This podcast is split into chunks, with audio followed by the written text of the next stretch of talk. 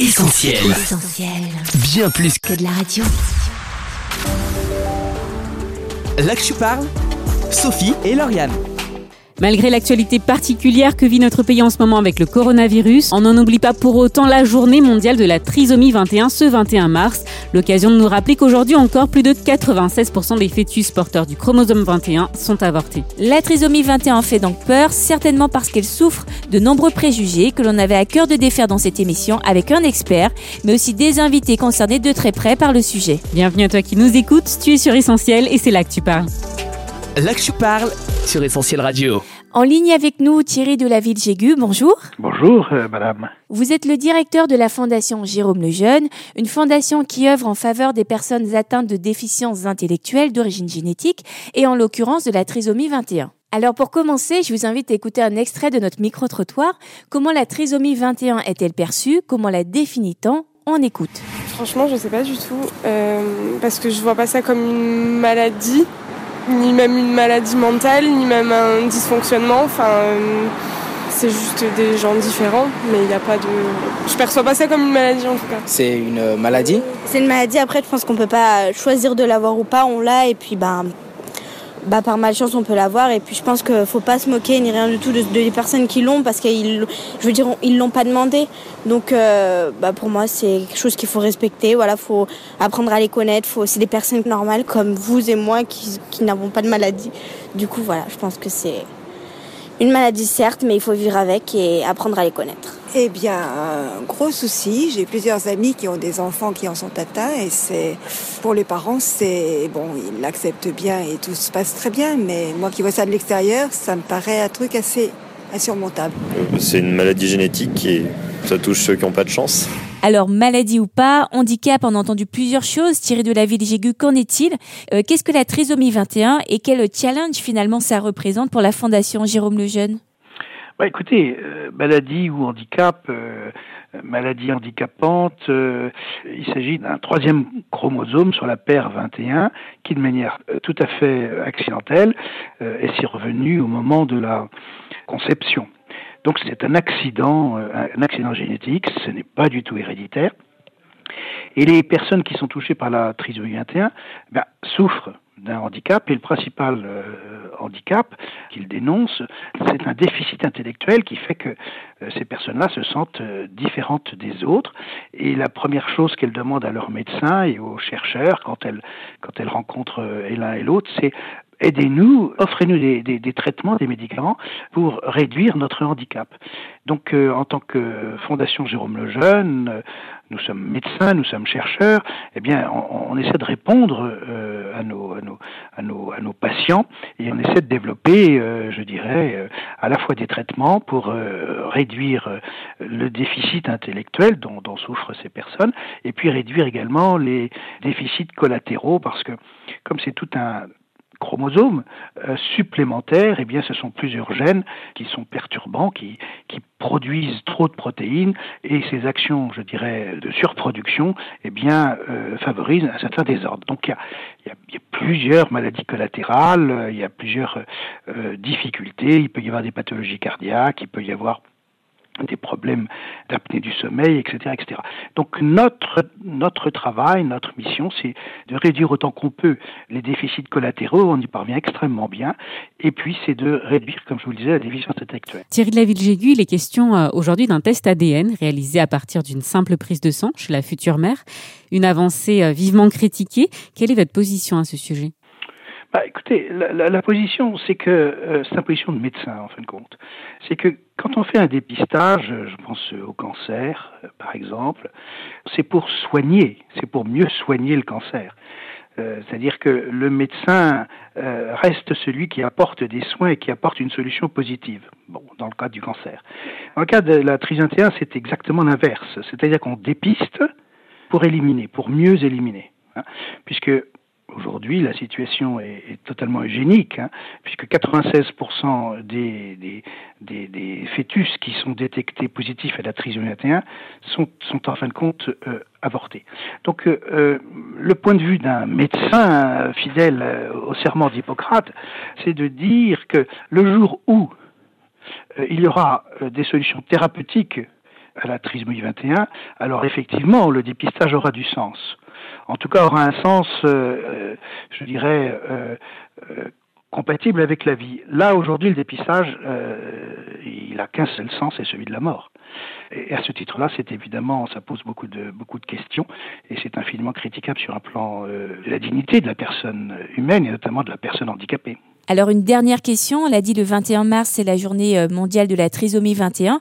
Est-ce que vous diriez que les mentalités des Français ont évolué? Avant de vous laisser la parole, on a posé euh, la question à nos sondés. Les personnes porteuses de trisomie 21 ont-elles leur place dans notre société? On écoute. Ah bah oui, absolument. Je veux dire, c'est pas parce qu'on a des maladies que qu'on n'a pas sa place dans la société. Comme j'ai dit tout à l'heure, il fallait faut apprendre à vivre avec, à apprendre à connaître ces gens. Et c'est pas parce qu'on est différent, on est tous différents, sauf que c'est plus ou moins euh, flagrant. Et ben, pour moi, c'est une maladie comme une autre. Il y en a plein d'autres. Il faut apprendre à les connaître. Et puis... Bah alors oui, bien sûr, elles ont leur place, mais après, je pense que c'est pas forcément, euh, on n'a pas forcément un monde qui est parfaitement adapté pour eux. Donc bon, mais bon, après, il y a des choses qui j'espère, seront mises en place pour euh, les aider. Oh, mais complètement. Moi, je connais une, une petite fille, euh, enfin, qui doit être grande maintenant, mais, euh, mais je l'ai connue toute petite et pour moi, enfin, ils ont beau être, être différents sur certains plans, pour moi, ça changera. Enfin, ils sont là et autant que autant qu'ils fassent quelque chose, enfin, ils ont le droit de faire quelque chose de leur vie autant que nous. Enfin, moi, je vois pas de je vois pas de contre-indication là-dessus. Oui, oui, j'en connais, je les adore, ils sont mignons comme tout, mais les pauvres. Hein. Thierry de la ville Gigu, quels sont vos espoirs euh, pour l'avenir? Bah, écoutez, j'observe effectivement euh, que dans notre société, il y a plus de curiosité à l'égard des, personnes handicapées, des personnes trisomiques. Il y, a, il y un meilleur accueil, il y a une meilleure compréhension. On les voit à la télévision présenter euh, le bulletin météo, on les voit, euh, on les voit sur scène, on les voit dans les films. On, on, on, leur trouve petit à petit une place et, et ceux et celles qui se donnent euh, du mal pour les rencontrer, pour les connaître, en général changent de point de vue, changent de, changent de regard et euh, font tomber un petit peu leurs leur préjugés, leurs craintes, leurs peurs. Et euh, les personnes trisomiques, pour ceux qui les connaissent et qui ont pris le temps de, de cette rencontre, eh bien, très souvent étonnent étonne parce qu'ils ont une, euh, une, capacité au bonheur, ils ont une euh, capacité à se mettre en relation avec les autres, ils ont une, euh, une capacité à, à, faire rire, à amuser. À... Ce sont des personnes qui sont relativement désinhibées et, et qui, et qui vont très naturellement vers, euh, vers les autres, en tout cas beaucoup plus facilement qu'une personne ordinaire.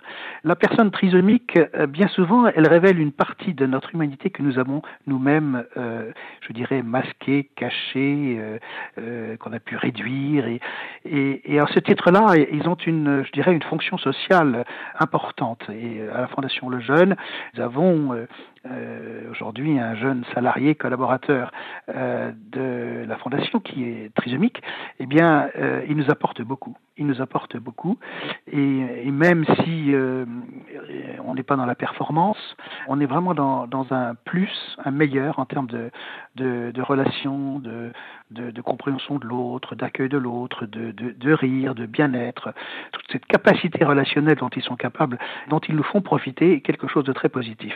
Thierry de la Ville Jégu, il est temps pour nous euh, de vous dire au revoir. Avant cela, on vous remercie beaucoup d'avoir répondu à nos questions. Et pour plus de détails, on va rappeler l'adresse de la fondation, c'est fondationlejeune.org. On vous souhaite une excellente continuation dans vos missions et on vous dit très certainement à bientôt pour un prochain dossier sur Essentiel Radio. Merci beaucoup, madame. Là que je parle, Sophie et Lauriane.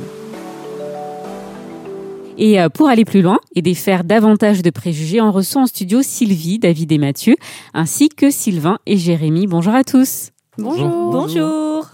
Alors merci d'avoir accepté notre invitation. C'est un vrai plaisir de vous recevoir. On va faire les présentations. Sylvie, vous êtes la maman de trois enfants, dont David qui est avec nous aujourd'hui. Bonjour David. Bonjour. Tu as 16 ans, c'est ça? Ouais, c'est ça. Et tu es le petit frère de Mathieu. Bonjour Mathieu. Bonjour Lauriane. Tu as quel âge Mathieu? C'est 18 ans. 18 ans et tu viens de les avoir. On peut encore te souhaiter un joyeux anniversaire. Ouais, encore la majeur. Tu es majeur. Ça y est. Ouais. Et on accueille également Lucas qui est avec nous. Bonjour Lucas. Bonjour. J'ai 10 ans.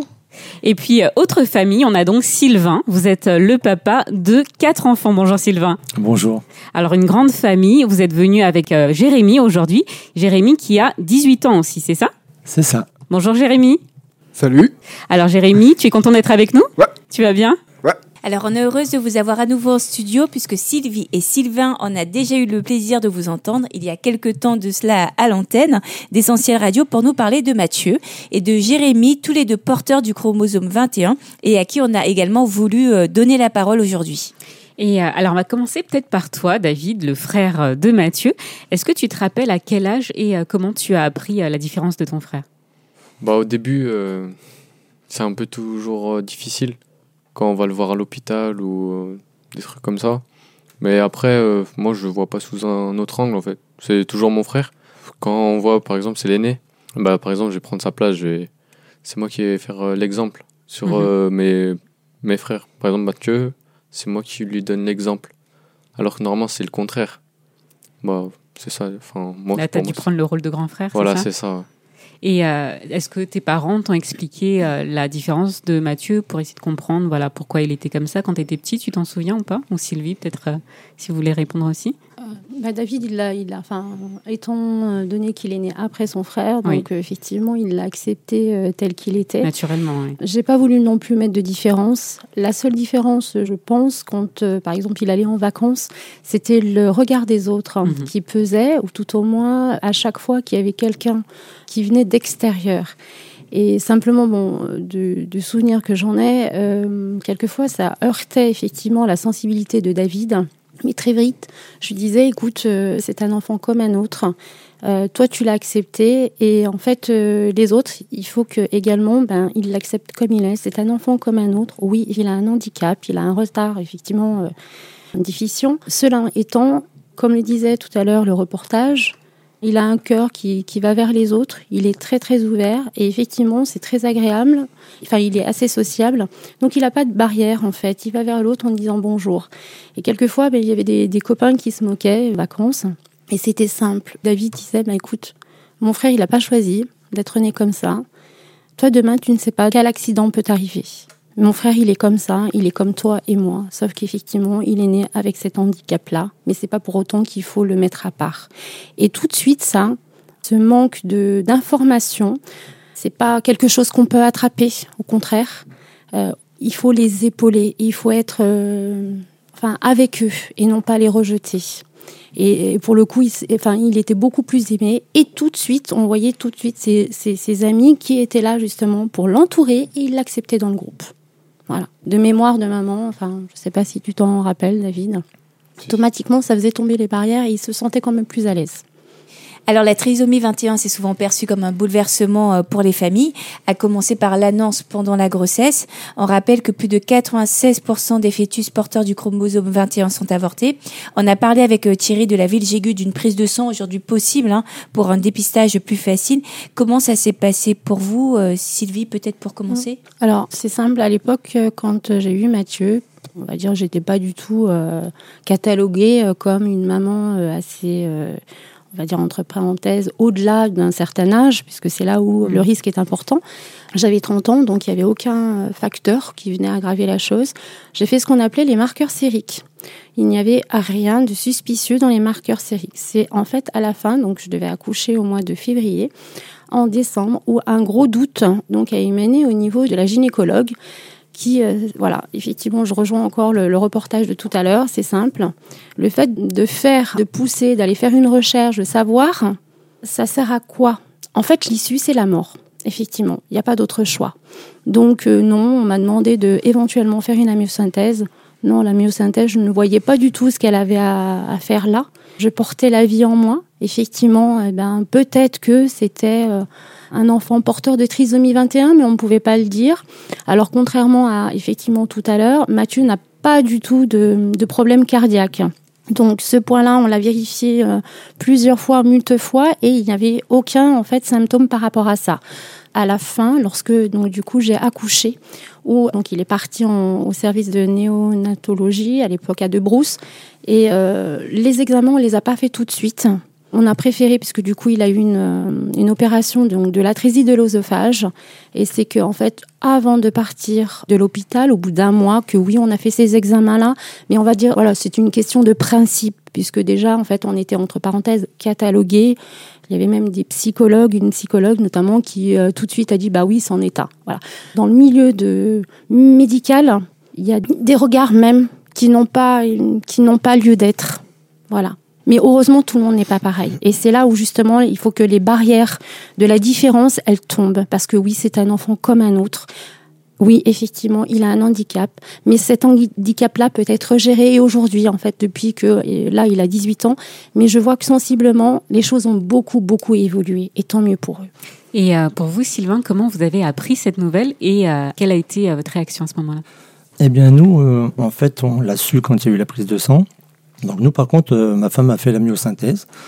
Après, je crois qu'au cinquième mois, on s'est rendu compte donc euh, il a eu des examens, elle a eu beaucoup d'examens, et on s'est rendu compte que Jérémy allait avoir des problèmes cardiaques. Donc justement, il avait euh, une CIV, un, trou dans le cœur, et on savait qu'il allait naître comme ça.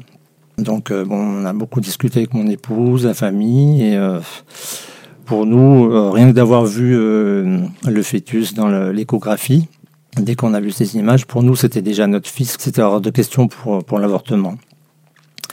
Donc, euh, bon, ça a été des mois difficiles parce que, bien sûr, euh, on a ces nouvelles-là, on se demande, on se projette, on essaie de savoir comment on va faire pour l'avenir. Mais par contre, on a été très, très bien entouré par les médecins. On a, on a vraiment eu de la chance. On était à, suivi par des médecins donc à la clinique Mon Plaisir, dans le 8e à Lyon. Ils nous ont beaucoup aidés. Euh, et puis, euh, bon, ben, bien sûr, nous, avec la grâce de Dieu, on s'est remis euh, au Seigneur. On a dit, ben, tu nous l'as donné comme ça, on verra bien. Et puis voilà, Dieu, tu nous aideras. Et c'est ce qui s'est passé. Donc, à la naissance, c'était bien ça. Jérémie avait bien un problème de cœur. Les deux premières années de sa vie, ça a été très très difficile parce qu'il a pratiquement passé euh, deux ans à l'hôpital. Il nous le rendait 15 jours à la maison, il repartait 15 jours. En fait, il faisait un peu de, l'asthme cardiaque. Quoi. La moindre maladie, le moindre rhume euh, qui passait, euh, il, il, le ramassait et donc c'était hospitalisation. Donc ces deux années-là, c'est vrai que ça a été difficile. En plus, bon, il avait son frère qui avait deux ans, son frère aîné, donc c'était le contraire de, David. Il avait son frère aîné, donc fallait emmener le frère aîné à l'hôpital. Enfin bon, c'était toute une organisation, mais euh, vraiment, grâce à Dieu, ça, ça s'est bien passé, ça s'est bien terminé, puisque au bout de deux ans, euh, je dirais oui, miraculeusement, Jérémy s'est mis à manger. D'un seul coup, il s'est mis à manger sans, sans médicaments, sans intervention. Il s'est mis à manger, il a pris du poids. Il faisait plus d'asthme cardiaque.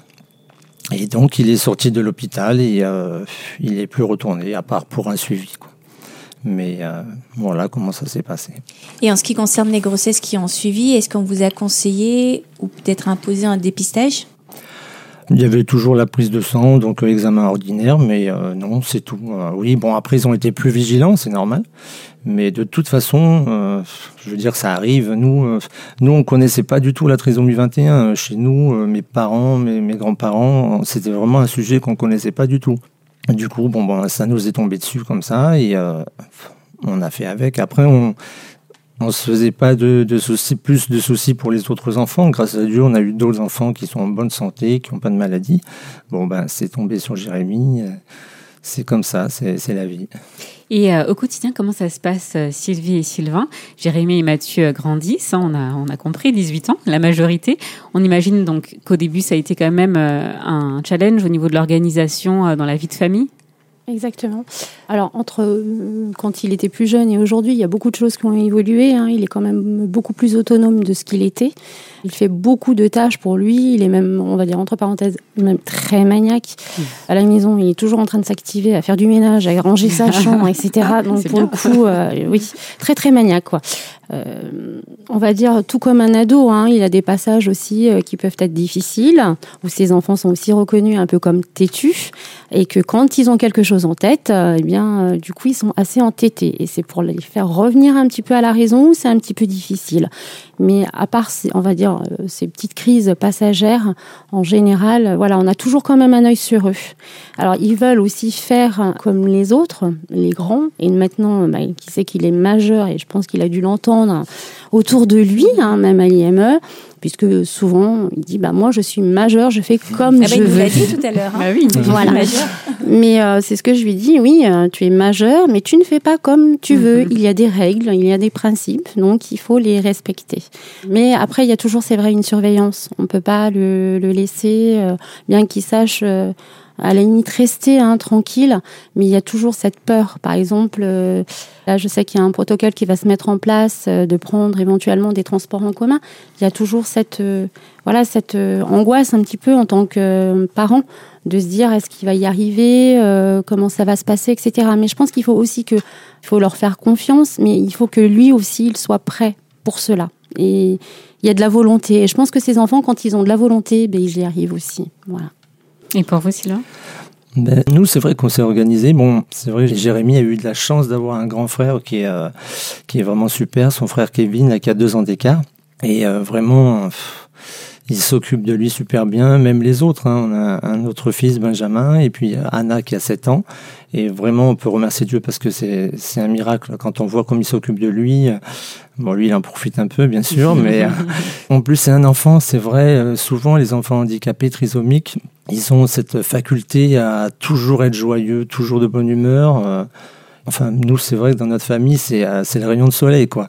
Quand il est pas là, qu'il s'en va une journée, ou euh, c'est c'est rare qu'il s'en aille la nuit, mais il y a un vide dans la maison, c'est incroyable. Pourtant, il y a quatre enfants quand même, et c'est vraiment un enfant qui a, qui a la pêche d'ailleurs et qui euh, qui s'entend super bien avec ses frères et sœurs. Donc l'organisation, c'est vrai que ça nous a vraiment aidé. C'est après bon ben c'est sûr que c'est pareil, il y a de la surveillance. On, Jérémy, on peut pas le laisser tout seul. Il est capable de faire plein de choses, euh, d'aller sur YouTube, euh, chercher ses vidéos de musique et tout. Mais par contre, si je le laisse euh, devant mon allée dans la rue, il retrouvera peut-être pas mon bâtiment. Donc c'est paradoxal, c'est vraiment incroyable. Mais après, c'est vrai qu'on le surveille. C'est pareil sur la plage quand on est tous en famille. Bon ben, on peut pas le laisser tout seul, ou alors faut vraiment être attentif parce que d'un seul coup, on se retrouve à l'autre bout de la plage et euh, faut être vigilant. En plus, nous, c'est vrai, on a le côté aussi santé. Faut qu'on soit vigilant pour son cœur. On fait attention qu'il fasse pas trop de sport. Mais bon, Dieu nous a vraiment aidés. Franchement, euh, on regrette pas du tout. On a, on a une famille, on est, on est unis. Les enfants sont unis avec lui et c'est super. Et pour toi, David, comment ça se passe au quotidien dans tes relations avec euh, Mathieu? Est-ce que tu l'aides beaucoup? Vous vous entendez bien? Ouais, franchement, euh, ça va. Enfin, je m'entends. Enfin, avec mon frère, on rigole de temps en temps, mais sinon, je le laisse tranquille. Il aime bien être tranquille, c'est pour ça. Mais non, ça bon. Ça se passe bien. bah, quand, quand il faut que je l'aide, euh, il, me demande, donc je l'aide. Mais s'il a pas besoin et qu'il veut se débrouiller tout seul, je le laisse faire. Voilà. Et euh, David, est-ce que tu aimerais peut-être laisser un mot à ton frère? Dire euh, quelque chose euh, de particulier au micro d'essentiel Un mot à mon frère? Ouais, à Mathieu.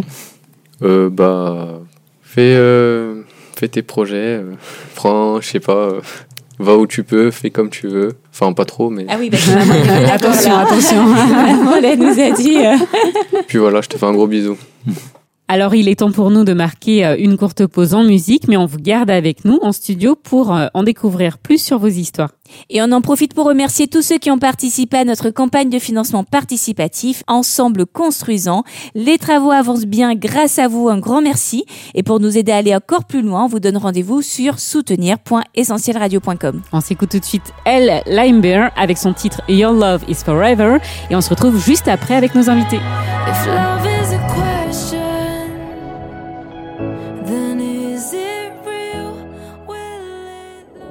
Là que tu parles, Sophie et Lauriane. Vous êtes sur Essentiel avec Sophie et Lauriane pour votre rendez-vous de l'actu parle. Aujourd'hui, à l'occasion de la journée mondiale de la trisomie 21, le 21 mars, c'est avec nos nombreux invités qu'on a voulu défaire pas mal de préjugés sur cet handicap. L'occasion de découvrir ensemble le quotidien que cela représente pour les premiers concernés déjà. Et c'est Mathieu et Jérémy, porteurs du chromosome 21, qu'on a le plaisir de recevoir en studio. Et puis aussi pour les familles, fratries et parents, bien sûr. Alors Sylvie et Sylvain, en tant que parents, euh, justement, euh, nos auditeurs ont certainement perçu euh, que vous avez vécu cette aventure avec quand même pas mal de sérénité. Alors on a un peu compris dans ce que vous avez dit, Sylvain, tout à l'heure, mais qu'est-ce qui a fait la différence dans vos vies, en fait? Ben, nous, c'est sûr que le fait d'être chrétien, ça a beaucoup contribué à ce qu'on garde Jérémie, parce que c'est vrai que Dieu nous avait promis qu'il nous aiderait. On avait eu, c'est vrai, quelques, quelques versets dans la parole de Dieu qui nous avaient encouragés à faire ce choix. Et c'est vrai que ça s'est vraiment passé comme c'était marqué dans la Bible. À chaque fois qu'on avait une difficulté, que ce soit euh, justement, donc, comme je vous le disais tout à l'heure, euh, Jérémie était très maigre, très fatigué. On m'avait fait même descendre un, chirurgien dans sa chambre pour me dire écoutez, la semaine prochaine, il va falloir absolument euh, l'opérer, lui mettre une sonde dans l'estomac. Et avec la prière, la prière de la famille, de l'église, une semaine après, c'était terminé. Euh, Jérémie pouvait sortir, il s'est mis à manger tout seul. Donc pour moi, ça venait vraiment de Dieu, quoi. C'était Dieu qui nous aidait. Et pas plus tard que la semaine dernière, quand on se faisait un peu de soucis pour son orientation, parce que bon, à l'IME c'est jusqu'à 20 ans, après il va falloir trouver une solution. Et ben sans qu'on demande, on a été contacté justement lors d'une réunion par la, chef de service de l'IME qui nous a trouvé une solution pour nous pour plus tard. Pour Jérémy, peut-être un, nous on aurait désiré le garder à la maison avec un accompagnement et euh, elle a trouvé une solution euh, qui allait super bien pour nous et pour Jérémy. Donc on, risque de s'orienter de ce côté-là. Mais à chaque fois, c'est vrai que Dieu était fidèle et euh, il nous a toujours aidés dans, nos difficultés. Oui, je rejoins effectivement Sylvain. Ou comme le dit la parole, tout concourt au bien de ceux qui aiment Dieu. Bien que, effectivement, à l'inverse de, de, Sylvain et de Zolana, moi je n'ai pas été avisée au début. Mais voilà, il était clair, c'était un enfant qui avait été désiré et que c'était Dieu qui nous l'avait donné. Donc, euh, interrompre une vie d'un enfant que Dieu avait donné, c'est pas moi qui ai la prise de décision de la mort ou de la vie. Il y a seul Dieu qui a cette décision-là. Donc, si c'était Dieu qui nous l'avait donné, eh bien, c'était justement un cadeau de Dieu qui nous offrait. Et effectivement, il fallait lui donner la vie. Comme je disais, tout concourt au bien de ceux qui aiment Dieu. Mais encore une fois, quand je me suis mariée, je disais oui Seigneur, que ta volonté soit faite. Et c'est sa volonté seule que je veux aujourd'hui appliquer. Je sais bien, hein, c'est comme dans la vie de tous les jours. Il peut y avoir donc des hauts et des bas, mais je sais en qui je peux faire confiance. Je sais qu'il n'y a que Dieu qui est là. Le Seigneur est ma source et ma joie. Effectivement, il n'y a que lui, lui confier ma vie, mon cœur, et je sais qu'il pourvoira dans tout et pour tout. Alors, on a déjà eu un petit peu la réponse à la question suivante, mais je vous la pose quand même. Est-ce qu'à un moment donné, il n'y a pas eu quand même une, une révolte, ou en tout cas des questionnements qu'on peut souvent entendre? Si Dieu, pourquoi a-t-il permis cela? Oui, ben effectivement, on, je veux dire, dans les moments de faiblesse où ça peut paraître difficile, on peut effectivement se dire, mais pourquoi moi? Euh, Pourquoi moi? Dieu seul sait. Voilà, c'est pas. Euh, alors tout à l'heure dans les reportages, on disait le pauvre, etc. Non, ils sont aimés de Dieu. Alors si Dieu les aime, moi en tant que maman, ben, je dois l'aimer de tout mon cœur. Et non, effectivement, on peut lever les, les yeux au ciel, mais à l'inverse, comme on disait aussi, c'est des vrais rayons de soleil. Franchement, euh, ils ont tout leur amour et quand ils vous l'ouvrent, enfin, on ne peut que, que, que, le prendre à bras ouverts. Et moi, pour ma part, euh, c'est vrai que pendant toute la grossesse, je me suis posé la question. Je me suis dit, mais pourquoi moi, Seigneur J'ai d'autres frères, j'ai d'autres sœurs, j'ai des cousins. je me suis dit, mais pourquoi moi Pourquoi euh, En plus, comme je ne savais pas du tout ce qui allait m'arriver, c'était très inquiétant et je me posais beaucoup de questions. Et puis après, bon, en plus, il y a eu ces deux ans qui ont été terribles et tout. Mais comme je voyais qu'à chaque fois, euh, Dieu nous aidait, on s'en sortait. Puis il y a le fait de voir Jérémie dans cette famille avec ses frères et sœurs, euh, tout l'amour qu'il lui porte, comment ça se passe bien et tout. Je me suis dit, mais après, au fur et à mesure, là maintenant, la Jérémie a 18 ans, je me suis dit, mais peut-être que tu commences à comprendre. Jérémie, il est né dans cette famille, comme Mathieu dans la, la famille de Sylvie c'est des familles où il y a de l'amour, où l'enfant, il va bien être, euh, on va bien s'occuper de lui et tout. C'est peut-être pour ça que Dieu l'a mis dans cette famille. Quand je vois ma femme, tout ce qu'elle a fait pour Jérémie, les sacrifices, comment elle s'est occupée de lui et tout, je me dis, Peut-être que Dieu l'a placé dans cette mmh. famille. Peut-être s'il avait été dans une famille où les parents étaient euh, euh, violents, où il n'y avait pas d'amour et tout. Tu te rends compte je, je, disais à ma femme, mais tu te rends compte comment il serait cet enfant? Et là, il est bien, il est réjoui, il, est, il a la pêche, il nous fait rire tous les jours. Donc après, j'ai arrêté de me poser des questions. Et puis je me suis dit, de toute façon, je le saurai un jour quand je serai mmh. dans le ciel. Dieu nous expliquera. Mais il faut vivre comme ça pour le moment. Et toi, David, en tant que frère, est-ce que la foi que partage ta famille t'a aidé à vivre les choses différemment? Bah, en vrai, Mathieu, il me pose vraiment pas de problème, en fait. Bah, après, ouais, c'est. Voilà, enfin, c'est des épreuves à surmonter. Par exemple, c'est un peu chaud quand il y a le regard des autres. Mais comme il y a Dieu, ça nous aide un peu. Si je serais pas chrétien, je pense, ça serait un peu, peu compliqué. Ça, voilà. Faut poser les mots en fait. Faut pas s'énerver contre les, contre ces personnes. Après, on les fait comprendre. Soit ils comprennent, soit ils comprennent pas. Mais bon, c'est comme ça. Alors Sylvie et Sylvain, euh, comment vous appréhendez l'avenir de vos enfants Mathieu et Jérémy? Donc euh, Sylvain, vous nous avez dit déjà qu'à court terme, ou plutôt à moyen terme, d'ici deux ans, il y avait une solution qui commençait à se dessiner. Mais à long terme, euh, comment, comment vous voyez les choses? Eh ben, c'est pareil, on, on place notre espérance euh, en Dieu. J'espère qu'on vivra âgé pour pouvoir bien s'occuper de Jérémy, parce que bon, c'est vrai qu'il y a le problème de l'âge. Après, euh, moi, j'ai des enfants qui l'aiment beaucoup. Je sais que si un jour il nous arrive quelque chose à mon épouse ou à moi, je suis sûr qu'il y aurait un de mes enfants qui s'occuperait bien de Jérémy. Ça, c'est c'est sûr qu'il le laisserait jamais. Pour le moment, c'est vrai, Jérémy, là, il a 18 ans. On va sûrement le récupérer à la maison parce que les centres de jour, euh, on a vu avec l'équipe de l'IME, ça lui convenait pas trop. Du coup, il sera à la maison avec nous, avec euh, un animateur, un éducateur qui viendra deux, trois fois par semaine, faire lui, faire des cours à la maison. C'est une solution qui, qui commence à se présenter devant nous. Et puis après, ben, c'est vrai que euh, on fait confiance à Dieu pour l'avenir.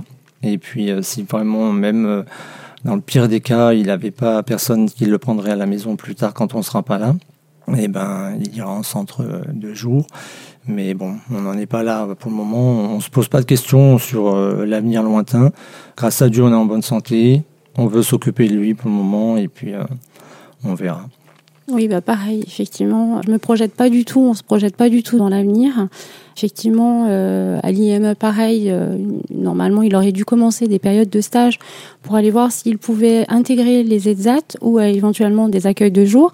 Donc, euh, ben, par rapport euh, à l'actualité euh, d'aujourd'hui, malheureusement, ça ne va pas être possible sur le mois de mars. Il est encore accueilli en IME jusqu'à ses 20 ans. Mais voilà, on place notre foi dans le Seigneur. Je ne sais pas ce que seront effectivement mes lendemains. C'est sûr que de toute façon, jusqu'à ce jour, il n'a jamais été, euh, on va dire, introduit euh, en IME, par exemple, euh, ou placé, euh, par exemple, la journée ou la semaine. Il aurait pu y dormir. On n'a jamais voulu. On voulait vraiment qu'il soit justement dans la fratrie et au sein de de la maison, hein, du cocon familial. Pareil, enfin voilà, il va à l'église, il aime aussi euh, le Seigneur. Donc non, tant qu'il est bien à la maison, il sera toujours à la maison. Effectivement, nos lendemains, on ne les connaît pas, Dieu seul les connaît. Et euh, nous aussi, on veut vivre assez euh, longuement pour pouvoir l'accompagner. Après, si ses frères sont capables de l'épauler et de l'encadrer par la suite euh, lorsqu'on ne sera pas ici-bas, pourquoi pas Mais voilà, je pense que le Seigneur, il connaît toutes choses et c'est en lui qu'il faut vraiment placer notre confiance. Donc, je ne veux pas me projeter sur mes lendemains. Ça sert à rien, en fait, de faire des projets sur la comète. Je place ma foi dans le Seigneur. Que ta volonté se fasse. Comme le psaume le dit, hein, euh, seule ta volonté, Seigneur. Alors justement, c'est la dernière question euh, de cette interview. Euh, Est-ce que vous auriez un verset, un extrait particulier de la Bible à nous partager qui vous a soutenu et accompagné dans, dans votre histoire? Ben moi, j'avais ce verset justement où euh, le Seigneur disait euh, J'aplanirai euh, le chemin sous tes pas. Et euh, c'est vrai que, comme je vous ai dit, euh, ça a été nous, notre expérience. À chaque fois qu'il y avait une difficulté, un problème, et ben d'un seul coup, on voyait la solution arriver. Pour nous, ça c'était vraiment surnaturel parce que euh, en France, on a vraiment, on est un pays où il y a des démarches pour les papiers, tout ça, c'est incroyable. Et du coup, à chaque fois, même pour l'école, quand Jérémy et Mathieu sont nés, je sais pas Sylvie si tu te rappelles, c'était l'é- l'époque où ils devaient rentrer en maternelle. Et ben, c'était la loi Sarkozy où les enfants handicapés, il fallait absolument qu'ils côtoient les enfants normaux dans les écoles. Mm. Et Jérémy a bénéficié de ça tout de suite. Et d'ailleurs, ça a été super parce que il était connu comme le loup blanc dans l'école parce que tous les enfants, bien sûr, comme ils sont vraiment enfants, ils n'ont pas des fois les sentiments des adultes. Et ben, c'était la mascotte. Ils apprenaient à avoir un nouvel enfant qui était différent d'eux, mais euh, ils étaient étonnés. Puis ils l'aimaient beaucoup. Et des fois, ça m'arrive, maintenant qu'il a 18 ans, de traverser la place où il y a l'école. Et des fois, je vois des, jeunes filles, des, garçons qui disent Oh, mais Jérémy, c'est regardez, c'est Jérémy. Et, ça fait plaisir parce qu'ils voient qu'il a grandi a- et ils se rappellent d'eux. Et, vraiment, c'est vrai que de ce côté-là, euh, c'est ce verset qui nous a aidés, qui nous a conduits, qui nous a aidés à partager, à, traverser cette épreuve. Et c'est ces mots-là que je retiendrai. Oui. Oui, moi, ce sera le psaume euh, donc du coup 23, l'Éternel est mon berger, et je ne manquerai de rien. Donc c'est sur ce verset-là effectivement qu'on s'est basé, qu'on s'est fondé. On sait, mon berger, c'est qui? C'est le Seigneur. Donc en lui, je ne manquerai en rien, en toute difficulté, que ce soit dans les bons et les mauvais jours. Et je sais là où je vais habiter. Effectivement, mon espoir et, et mon partage, c'est de faire connaître justement l'amour de, de Jésus envers mes enfants, mais aussi envers Mathieu particulièrement. Eh bien, merci à tous et à toutes d'avoir euh, partagé ces moments avec nous. En tout cas, on a été euh, bien heureuse de vous recevoir dans nos studios. Eh ben, Merci. Nous aussi, merci beaucoup. beaucoup. Bonne continuation. On Oui. espère à bientôt. À Merci, bientôt. aussi. Merci. À bientôt. Là que je parle, Sophie et Lauriane. On rappelle à nos auditeurs que pour retrouver l'intégralité de cette émission, ça se passe en replay gratuitement sur essentielradio.com ou sur notre appli. Et on compte sur vous pour liker et partager au maximum cette émission sur les réseaux sociaux, Facebook, Twitter, Instagram. Les réseaux sociaux d'ailleurs sur lesquels vous pouvez aussi suivre l'évolution de notre chantier. Et ça avance bien, mais c'est pas fini. Alors rendez-vous sur soutenir.essentielradio.com pour mettre votre pierre à l'édifice et nous aider à relever ce challenge. Alors cette émission touche à sa fin, mais bien sûr on vous laisse avec la suite du programme et puis on vous dit à très vite. Salut Salut Là que je parle, Sophie et Lauriane. Retrouve tous nos programmes sur essentielradio.com.